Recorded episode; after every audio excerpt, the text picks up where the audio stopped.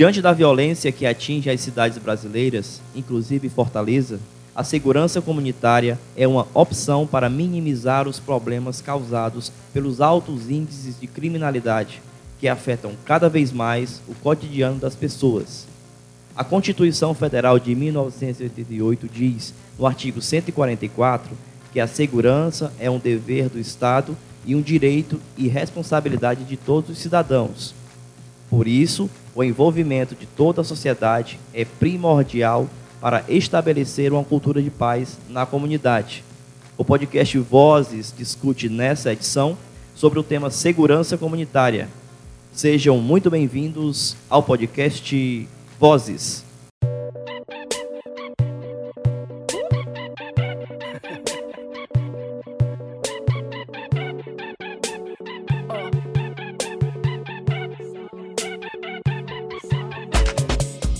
E aí, pessoal, tudo bem? Estamos começando mais um podcast Vozes do Instituto Terre des Homens Brasil. Esse é um espaço criado para dar voz a você, adolescente e jovem, que se interessa sobre diversos temas relevantes à sociedade. Eu sou o Jair Melo e nesta edição vamos discutir sobre o tema segurança comunitária.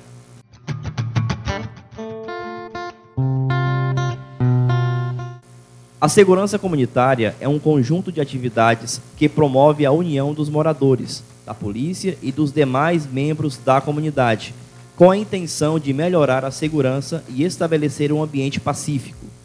Qual a importância da segurança comunitária para os cidadãos?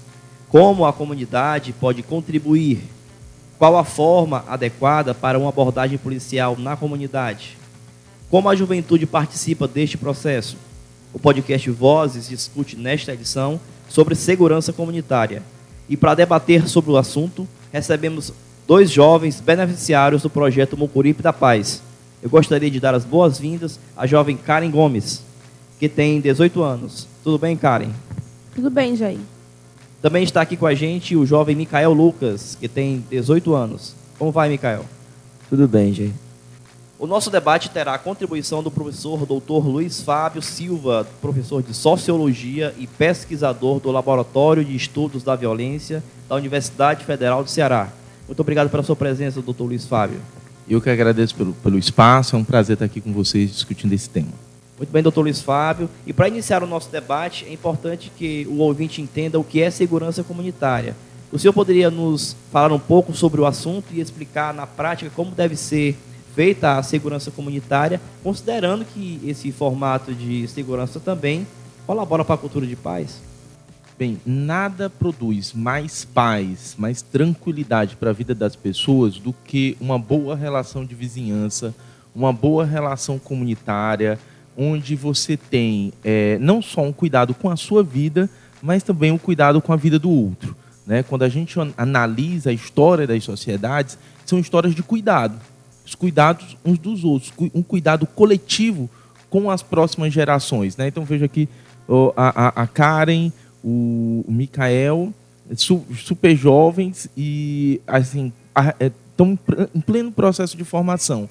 Esse processo de formação não é só responsabilidade da mãe e do pai deles, é também de toda a comunidade ao redor. Infelizmente, né, por uma, um advento de um certo individualismo, de uma certa perspectiva até egóica, né, a gente olha muito para si e acaba perdendo essa dimensão comunitária, que é a que mais faz, é, contribui para que a gente tenha é, uma sociedade não violenta.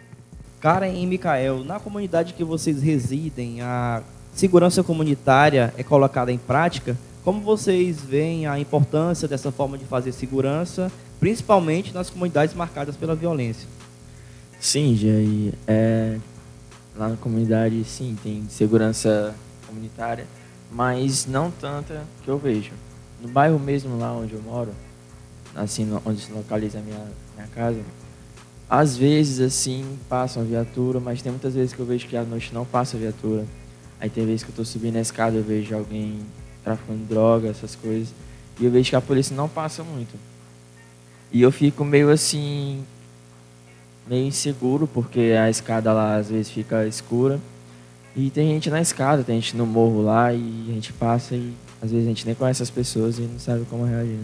É tipo como o Mikael falou, né? Ter, tem, mas não é eficaz. Porque tem postos policiais, tem aqueles coisinhas do, do que o governo botou agora, né? Onde ficam os policiais, viatura, tem, tem o shopping, tem os outros. Mas não é eficaz. A gente não vê, tipo, normalmente a gente mora numa comunidade que a gente sabe que é tomada pelo tráfico, é tomada pelas facções. E a gente não vê, tipo, a diminuição, a gente só vê o crescimento dessa violência. A gente não vê a diminuição. Então, ter tem, mas não é eficaz. Que se fosse eficaz, eu acho que teria uma diminuição nesse índice de adolescentes e crianças entrando na criminalidade. Ou também tem aquela questão, né? Que hoje em dia a gente, eu, eu, tipo assim, eu me sinto mais segura com as pessoas que eu conheço do que com a própria polícia, porque hoje em dia a, na, na própria comunidade a gente está tentando falar com os policiais sobre abordagem, como você falou, e sobre outras coisas, mas a gente não se sente seguro, a gente não se sente seguro na nossa própria comunidade. Às vezes é mais, mais confiável você confiar em alguém que você viu crescer e que se bandeou pro outro lado, entendeu? Que está lhe dando segurança na sua comunidade, do que nos próprios policiais. Eu acho que é meio difícil, assim, essa vivência, né? Doutor Luiz Fábio, você que tem pesquisado né, sobre os efeitos sociais da violência e do crime nas cidades, como é que você vê essa atuação da, da polícia em Fortaleza, no Ceará, em relação à abordagem policial né, em comunidades que apresentam elevados índices de violência e letalidade juvenil? É, é até interessante, porque na fala do, do, do Mikael e da Cara aparece muito isso, né? A ideia de que a segurança passa pelo trabalho policial. Né? Então, o trabalho policial ele é relevante para que a gente se sinta seguro. O que é que acontece, infelizmente, é, no Ceará e em outros estados brasileiros? A polícia se avora no dever, no papel de ser não apenas de realizar o trabalho policial, mas muitas vezes ultrapassar o limite da sua autoridade e realizar uma espécie de justiça a partir da ação arbitrária do policial. Então, quando ele vai para uma determinada comunidade, muitas vezes o que está operando ali é uma discriminação generalizada. Então, ali é uma comunidade de bandidos. Né? Só que a maior parte das comunidades não são constituídas por bandidos, são constituídas por pessoas trabalhadoras, trabalhadores, né, por vocês jovens que querem estar usufruindo dessa comunidade, que quer estar subindo a escada, que quer andar na praça, que quer fazer uma série de atividades e muitas vezes esse jovem ele é abordado de uma maneira inconsequente e o policial muitas vezes é violento nessa, nessa abordagem. A consequência disso é terrível, porque gera essa sensação que a Karen está aqui transmitindo para a gente ah, eu me sinto, eu não me sinto bem, eu não me sinto protegida por esse servidor público que deveria ter o papel de me proteger. Deveria ter o papel de respeitar os meus direitos de cidadania e proteger as garantias né, cidadãs que a Karen, o Micael e todos os jovens daquela comunidade têm. Então, quando o policial faz isso, é um desastre.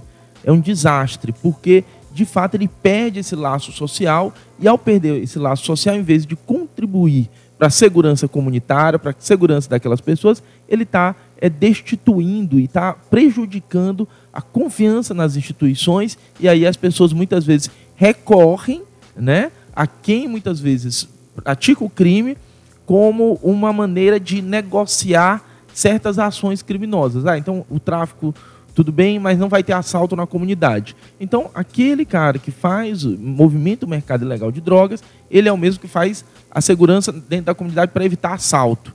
Né? É ele que protege muitas vezes a, a, a, a, a comunidade de uma entrada mais violenta, de outros grupos. Então, isso tudo vai prejudicando e vai fazendo com que a gente muitas vezes é, deixe de confiar na instituição que deveria garantir a segurança para confiar em quem faz o crime dentro da comunidade.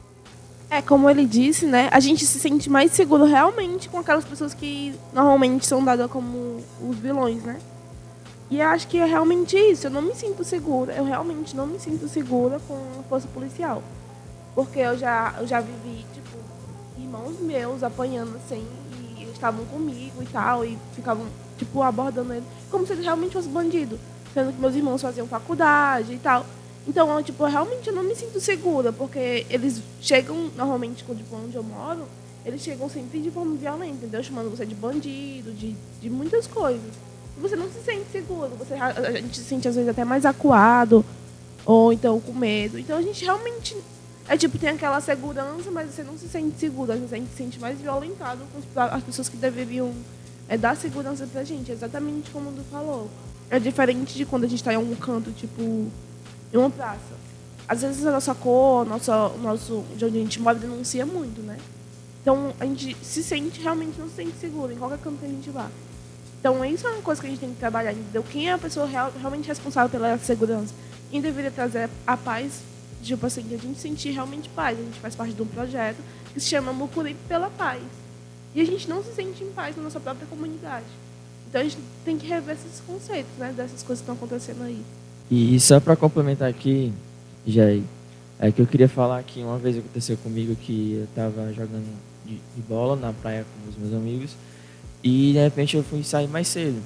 E como estava escuro lá na, na praia, aí quando eu saí os policiais já me abordaram, pensando que eu estava usando droga, uma coisa assim, do tipo, mas felizmente não fizeram nada demais comigo. E muitas vezes a gente somos é, comparados assim, eles chamam a gente de bandido, de vagabundo, essas coisas. E porque por causa também da o ambiente, ou seja, está escuro. A tá saindo do escuro porque não sei o que está saindo de tal canto. E eles abordam a gente já com muita ignorância às vezes, alguns certos policiais, né? Não todos. Mas tem policiais que tratam a gente bem, tem outros que não tratam a gente tão bem. Como teve casos como os meus amigos também que eles falaram e desceram ele do ônibus e, e eram escoteiros eles.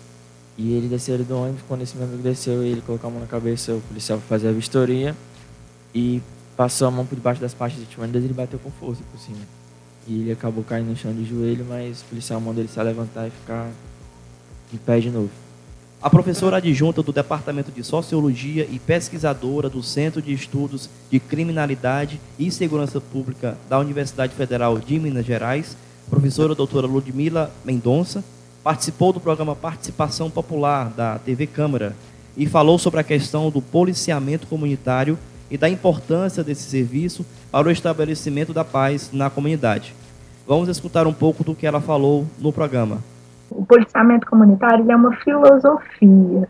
Enquanto filosofia, ele pressupõe toda uma reforma das organizações policiais, de tal maneira em que elas pensem a produção do seu serviço a partir dessa interface com os membros da comunidade. Então, no Brasil, a gente tem um problema que muitas vezes a, o policiamento comunitário ele é simplesmente um programa dentro das organizações policiais. A polícia não vê a comunidade como a principal receptora da, do seu serviço e nem como a principal o principal elo de produção de informações para o seu serviço. Então, essa é a primeira questão.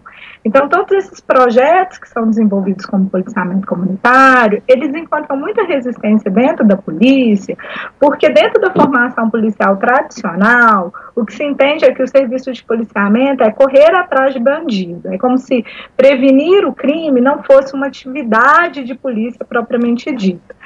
Voltamos com o nosso debate no podcast Vozes, que nessa edição discute sobre segurança comunitária. Karen e Mikael, como vocês veem a participação da juventude juntamente com a comunidade na discussão sobre a melhor forma de fazer segurança comunitária? A gente vê muito é, nessa prevenção, né, da cultura de paz. Então a gente tenta sempre manobrar, assim, de qualquer forma, essas violências, né?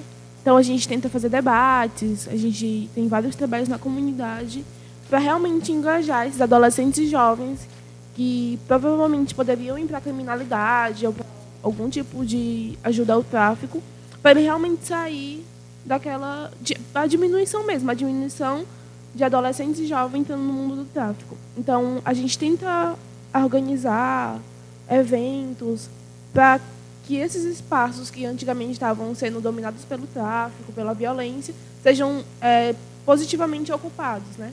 Com, com eventos realmente para a cultura de paz. Então a gente está fazendo, pelo menos a gente está tentando diminuir essa essa falta de segurança, né? Com o fortalecimento desses jovens, tanto mental como moral. Então acho que é isso que a gente está fazendo para a segurança comunitária. É, como a Karen falou, o projeto Mucrip da Paz é, tem grande funcionalidade na sociedade mesmo, para poder prevenir, né? Eu queria falar a respeito sobre a minha escola, certo? que tem um ProEd, que é o programa dos policiais, né? Que eles vão falar sobre a gente, falar sobre as abordagens, sobre drogas, essas coisas. E teve o programa ProEd lá na escola. Só que a última vez que foi, eu acho que foi a primeira vez, foi ano retrasado. E não teve mais depois disso.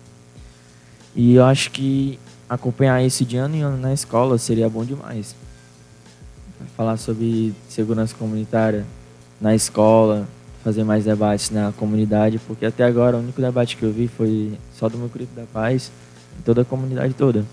Toda a comunidade foi só isso mesmo, da, do projeto meu grupo da paz. Só esse debate. Como o Mikael falou, né, sobre essa questão da abordagem. Eu acho que, é como ele falou, se a gente também tivesse um contato melhor com essas pessoas que fazem a segurança. E tal, porque às vezes eles estão tão distantes da gente, tipo, a gente mora na comunidade, eles estão lá fazendo o trabalho deles, né? que é a segurança, podemos dizer assim.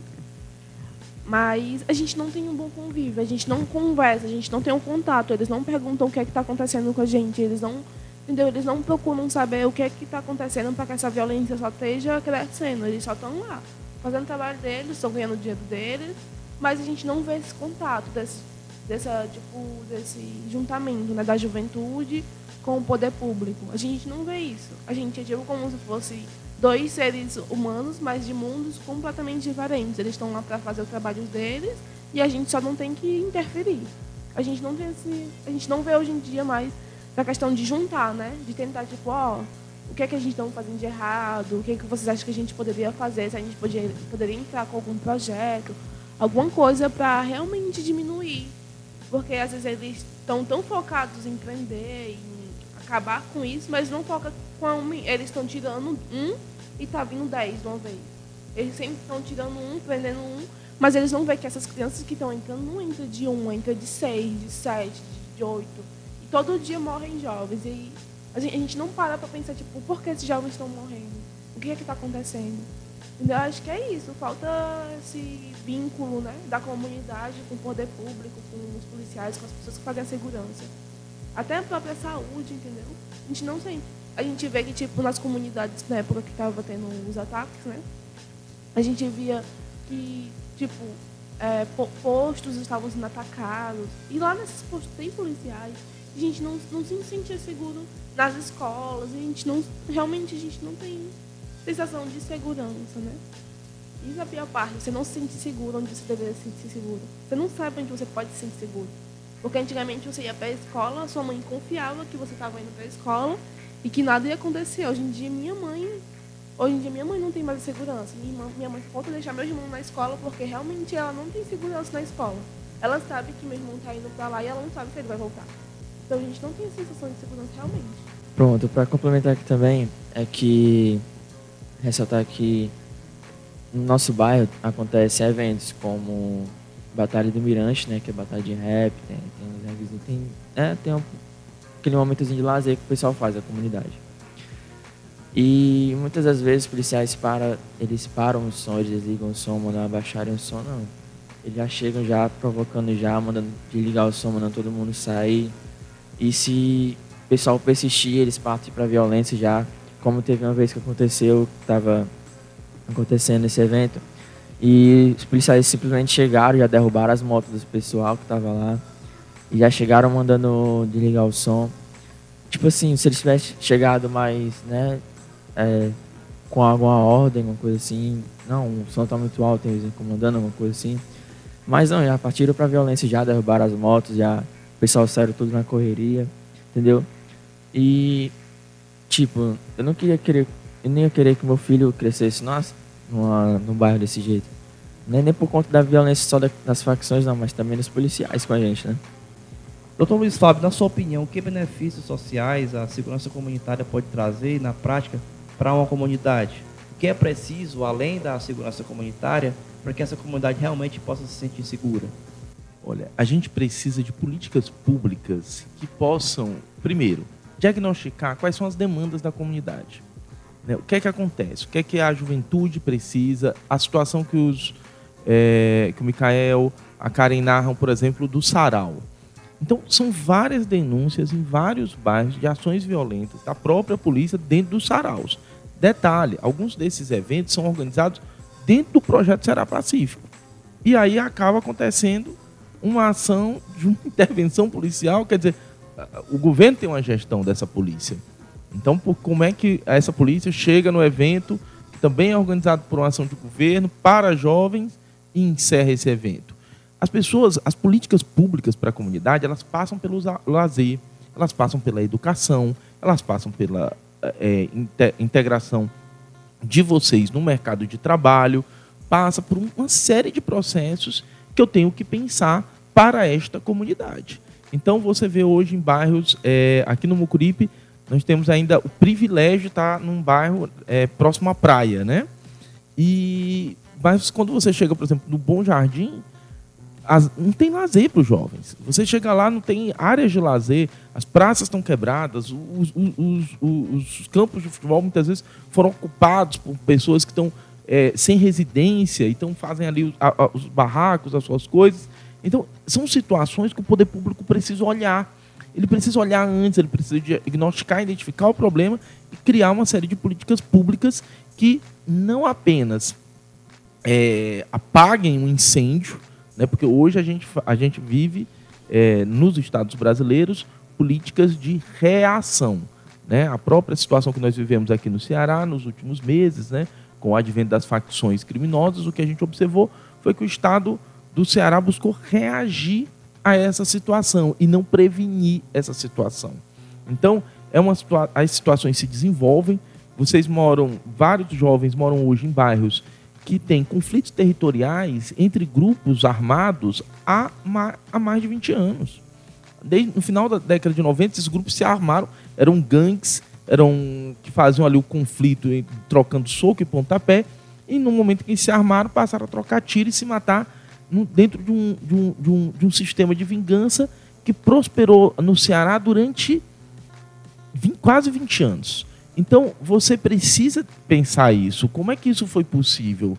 Quer dizer, isso é falta de diagnóstico, isso é falta de política, isso é falta de planejamento, é não pensar a vida da comunidade no médio e no longo prazo. São sempre imediatistas, a cada quatro anos se inventa né, uma coisa, já tivemos Distrito Modelo, Ceará Pacífico, Ronda do Quarteirão, são nomes de projetos que chegam como projetos e não como nós tivemos a oportunidade de ouvir no áudio da Ludmilla, como uma filosofia capaz de mudar a realidade institucional. Né? O exemplo do Ronda do Quarteirão é incrível.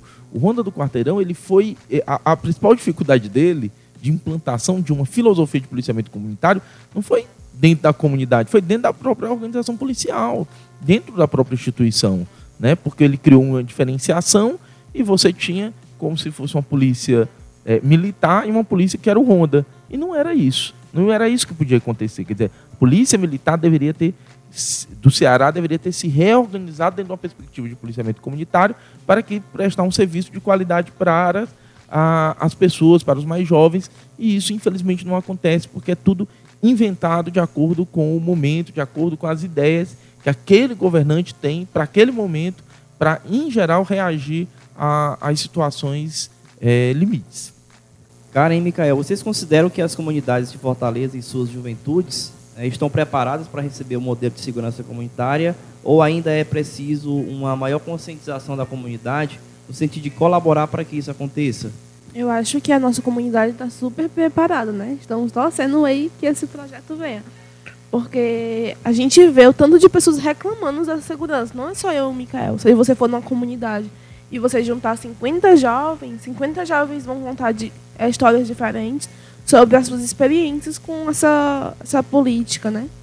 Então, a gente da comunidade, a gente tá, não é nem, a gente não está nem, tipo, é, como é o nome, preparada, a gente já está esperando, né? Não é de hoje, é de muito tempo, já, já faz muito tempo. Porque da mesma forma que na comunidade que a gente vive, tem violência, tem, tem pessoas fazendo coisas ruins, tem, tem, tem é, tráfico, tem, mas tem muita gente de bem, tem muita adolescente aí é, que estão realmente com força aí para tentar mudar essa situação, né? A gente tem, tipo, reflexo nisso no, no, no próprio projeto que a gente vive, que são 25 jovens, que estão realmente lutando pelos seus direitos, lutando pelo aquele... É, pelo direito à informação, pelo direito a, acessar as políticas públicas. Então a gente está muito preparado. Acho que só falta tipo realmente uma iniciativa aí. não falta, tipo, a preparar todo mundo tá, porque todo mundo vive aquilo ali, todo mundo, todo dia, e do jeito que tá, não tá dando certo. E a gente sabe disso. Então, a gente está preparado, acho que só falta realmente iniciativa. Iniciativa de vir um projeto aí, de realmente ter essa conversa com a comunidade, de tudo que está acontecendo. Eu também acho que a comunidade já está mais do que preparada né, para receber o modelo de segurança. E é tanto que é os próprios cidadãos que pedem isso para o governo, para a polícia. Não era nem para a gente ter pedido, não. Era, já era mais para o governo já fazer isso sozinho por, por conta deles, né? Por causa da policiamento, pela segurança que a polícia faz, né? E a gente não deveria pedir isso, eles já deveriam fazer isso com a gente.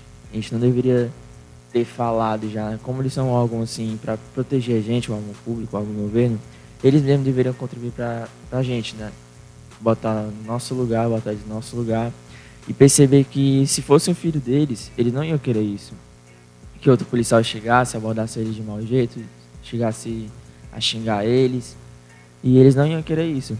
É tanto que participei de uma oficina e a mulher disse que a mãe dela não queria que ela saísse de casa por conta da muito das violências por causa das reportagens que vai ser na televisão. E também as reportagens só mostram coisas de violência, assim, né? Muita violência, pessoas morrendo, isso e aquilo, outro, acidentes e meio que não mostra o cotidiano do pessoal, não mostra os pontos turísticos, não mostra que, por exemplo, vai acontecer um evento de caridade ou evento alguma coisa assim, não mostra isso. As reportagens mostram mais violência que está acontecendo na comunidade. E o pessoal que assiste já fica mais inseguro de sair de casa mesmo, né? Já fica naquele de de não deixar o filho sair de casa, como tem amigos meus que não podem sair, não pode ficar muito tarde da noite por causa da violência, né? E as reportagens mostram mais isso, no violência.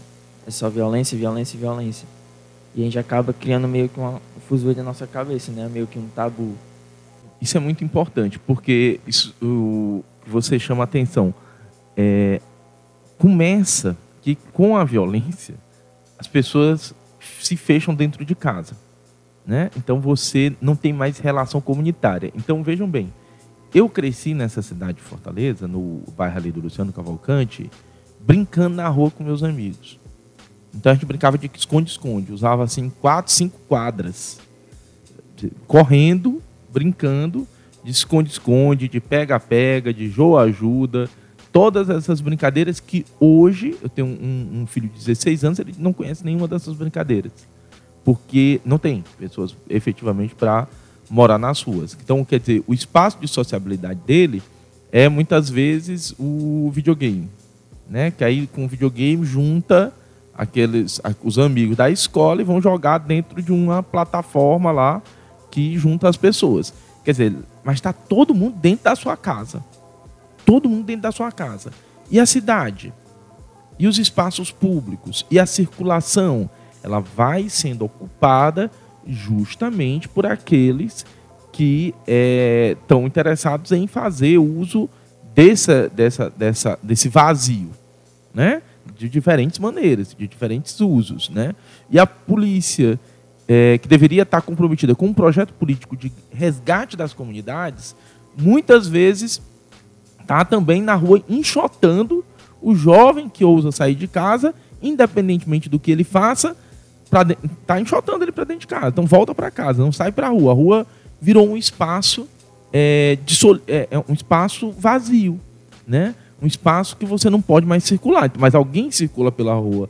Né? Quando você vai para o seu trabalho, quando você vai para a sua escola, quando você vai, se você não tiver um automóvel, você vai passar pela rua né? Vai usar, vai andar pela rua ou vai.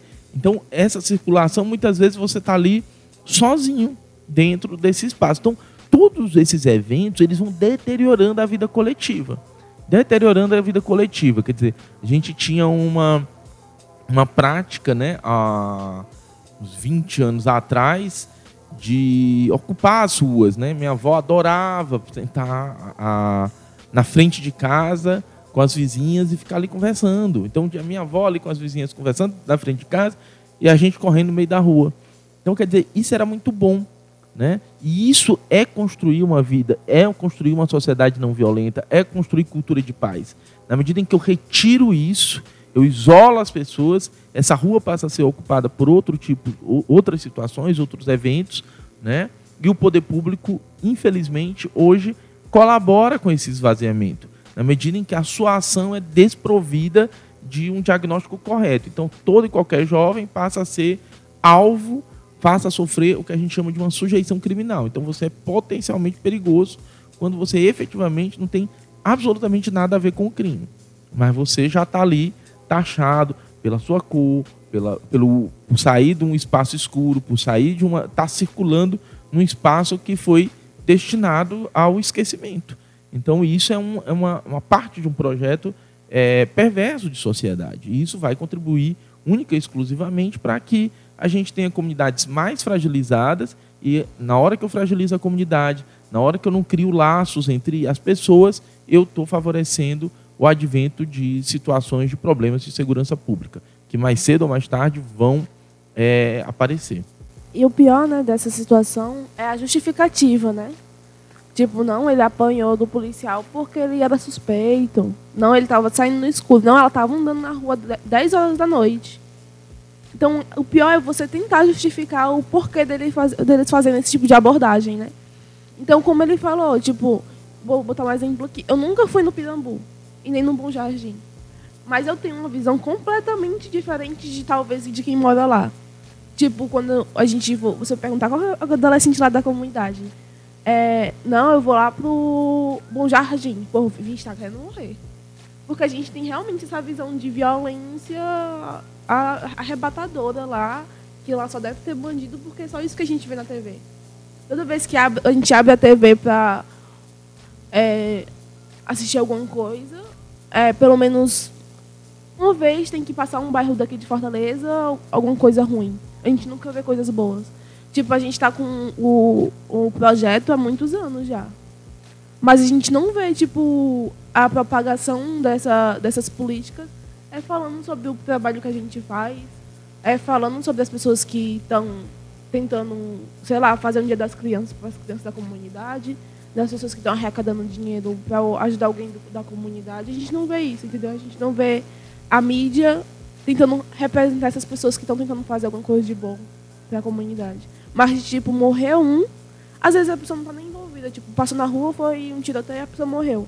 Aí você vai ver na reportagem, já diz que é um vagabundo que estava na rua, que estava fazendo isso e aquilo, que provavelmente ele era envolvido. Então a gente vê isso, entendeu? As pessoas morrem na comunidade todos os dias e às vezes morrem pais de família, morrem mães de família, morrem adolescentes que estavam estudando. E eles justificam com o simples ele era envolvido, estava no canto errado na hora errada, se tivesse se não se tivesse em casa não teria acontecido aquilo. Então, o, que, o pior é você tentar justificar tudo o que está acontecendo, entendeu? Quando não tem justificativa. Tem planos de ação, a gente pode tentar melhorar, a gente pode tentar acabar realmente com essa violência, mas não tem justificativo pelas coisas que estão acontecendo. Eu tenho um amigo meu que, tipo, graças a Deus, eu nunca fui abordada, mas já fui. Tipo, meus amigos foram abordados, normalmente eu não sou abordada porque os, as viaturas que tem lá perto do bairro não tem policiais mulheres. Mas eu já tive amigas que foram abordadas por policiais homens porque elas estavam com um grupo de rapazes, então acharam que elas estavam escondendo alguma coisa e realmente pegaram as coisas dela, abriram a bolsa, tudo, quando eles não tinham direito de fazer aquilo. E eu tenho, tipo, amigos meus que estudam, que fazem faculdade, que estão trabalhando, e que eles estavam vindo de um luau, assim, na praia, e o policial abordou eles, bateram neles muito, muito, muito mesmo. E quando um deles perguntou por que eles estavam fazendo aquilo, que aquilo estava errado, que ele era estudante. O policial falou que se ele falasse alguma coisa, ele ia levar ele para uma comunidade vizinha, que por sinal era rival da que ele morava, e ia deixar ele lá. E a gente sabe que é tipo é quase como se fosse uma carta de morte, né? Você levar uma pessoa para outra comunidade que ela não conhece e que ela sabe que é perigosa. Então, tipo, ele se sentiu violentamente é, agredido fisicamente e mentalmente, porque você saber que alguém vai te levar para um canto, que é a pessoa que deveria lhe dar segurança, que vai te levar para um canto, que é quase como ela tivesse te deixando lá para morrer realmente. Ele falou que ele se sentiu tipo horrível, porque ele sabia que ele tinha mãe, ele sabia que ele estava trabalhando, ele sabia que ele estava estudando. Então, tipo, você não se sente seguro, entendeu? Você não se sente seguro. Hoje em dia não é mais motivo de segurança. Você está estudando, você está trabalhando. Tipo, antigamente a gente, não, eu trabalho, com certeza não vai acontecer nada comigo. Eu posso muito bem falar pro rapaz que eu estava trabalhando e, tipo, vai ficar tudo bem comigo. E a gente não se sente seguro. A gente já tá andando na rua e você não se sente seguro, você sabe que você pode morrer a qualquer momento e que se você for dado como morto, provavelmente vão lhe chamar de vagabundo e dizer e se sua mãe chorar por você, vão dizer que ela está lhe acobertando, que entendeu? A gente tem uma visão completamente diferente dessa comunidade. Acontece coisas boas sim na comunidade, tem gente de bem sim, tem pessoas que estão trabalhando, que estão tentando realmente mudar essa situação, mas que a gente não vê as mídias é, representando esses adolescentes bons que estão tentando fazer alguma coisa de bom. Então, a gente tenta justificar a morte, a gente tenta justificar o que está acontecendo, a gente tenta justificar o porquê daquela pessoa ter apanhado, a gente tenta justificar tudo. A gente não tenta ver o, realmente o motivo de tudo aquilo que está acontecendo. Gente, chegamos à conclusão de mais uma edição do podcast Vozes. Vocês gostariam de deixar uma mensagem final para os ouvintes que estão com a gente até agora? É, Tchau, gente. E a mensagem que eu queria deixar é tipo, não desistam. Se vocês têm objetivos, corram atrás, não deixem que ninguém lhe limite, porque a gente já nasce sendo limitado, né? De tipo, não, você não vai conseguir fazer aquilo por causa de onde você mora, você não, não tem tipo perspectiva de futuro. Então eu digo isso, você tem um sonho, corra atrás, porque é possível. A gente a gente tem muitas provas aí de que é possível. A gente tem pessoas que poderiam ter tido tudo para ser errado na vida. A gente vê pessoas que é, disseram tantas vezes não para elas e elas persistiram. Então, acho importante lutar pelo aquilo que você acredita, pelo aquilo que você quer. Da, tchau, pessoal. Até o próximo podcast. E dizer que conheçam seus direitos, certo? Que como você deve falar sobre o, policial na abordagem, na hora da abordagem, que você deve, como você deve reagir, tá certo? Conheçam seus direitos pesquisem e saibam como reagir em meio à abordagem. Bem, queria antes de tudo agradecer ao espaço, é uma alegria muito grande estar aqui com vocês e dizer o seguinte: acho que vocês fazem um diagnóstico, Micael, Karen, muito preciso, né? Nós temos hoje um noticiário que é profundamente negativo. Né? Acho que os problemas sociais eles têm que ser abordados, eles têm que aparecer, né?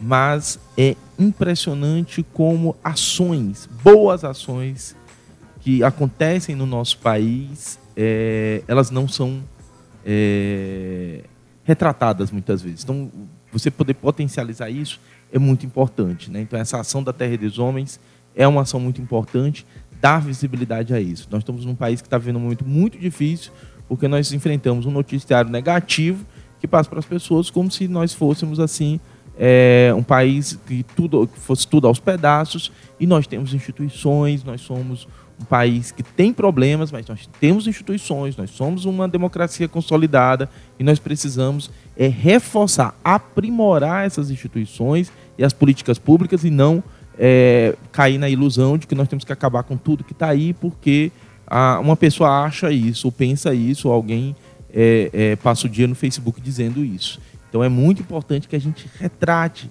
resgate essa nossa, a nossa dignidade e uma das coisas é fazendo isso.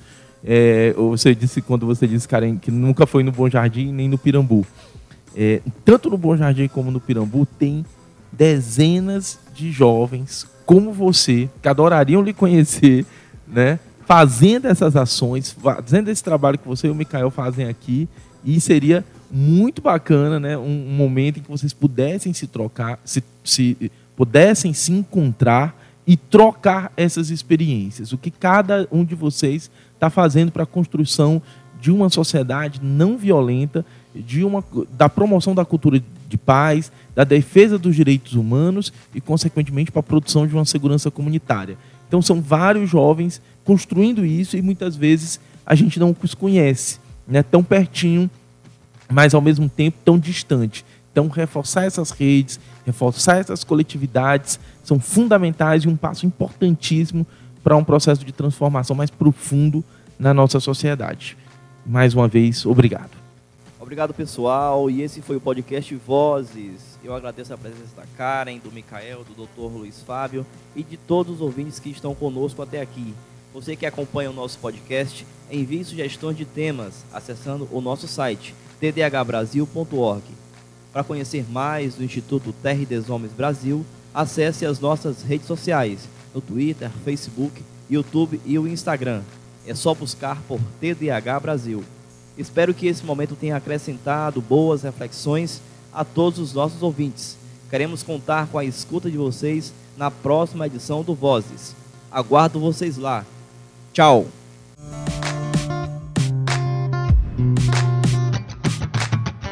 Esse podcast é uma iniciativa do Instituto Terra des Homens Brasil e cofinanciado pela KNH. Apoio técnico do projeto Mocorife da Paz, Everine Lima.